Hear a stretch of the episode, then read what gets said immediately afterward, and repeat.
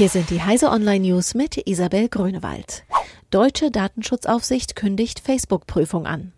Nach den neuesten Enthüllungen über das Zusammenwirken von Facebook und der britischen Firma Cambridge Analytica kündigt der hamburgische Datenschutzbeauftragte Johannes Kaspar gegenüber Heise Online eine datenschutzrechtliche Prüfung an. Die Prüfung wird sich speziell auf die Schnittstellen zu Facebook-Apps und Facebook-Spielen konzentrieren. Kritisch sieht Kaspar den Zugriff für Apps anderer Nutzer auf standardmäßig fast alle Informationen von Freundprofilen, die die Apps gar nicht verwenden. Höchstes russisches Gericht ordnet Hilfe bei Telegram-Entschlüsselung an.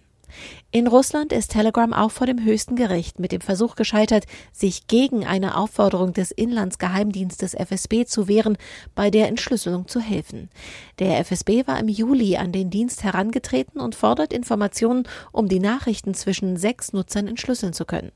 Telegram hatte argumentiert, dies verstoße gegen das Briefgeheimnis. Telegram bleiben nun 15 Tage, um der Aufforderung Folge zu leisten, sonst droht die Sperrung. Abgasskandal Razzia bei BMW.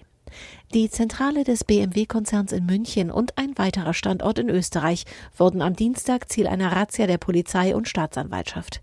Es bestehe der Anfangsverdacht, dass BMW eine prüfstandsbezogene Abschalteinrichtung verwendet, teilte die Staatsanwaltschaft München mit.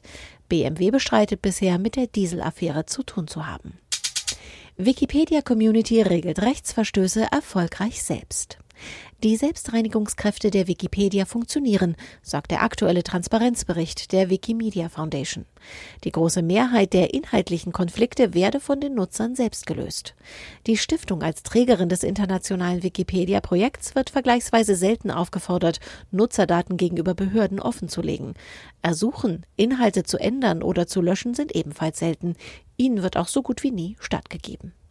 Diese und alle weiteren aktuellen Nachrichten finden Sie auf heise.de.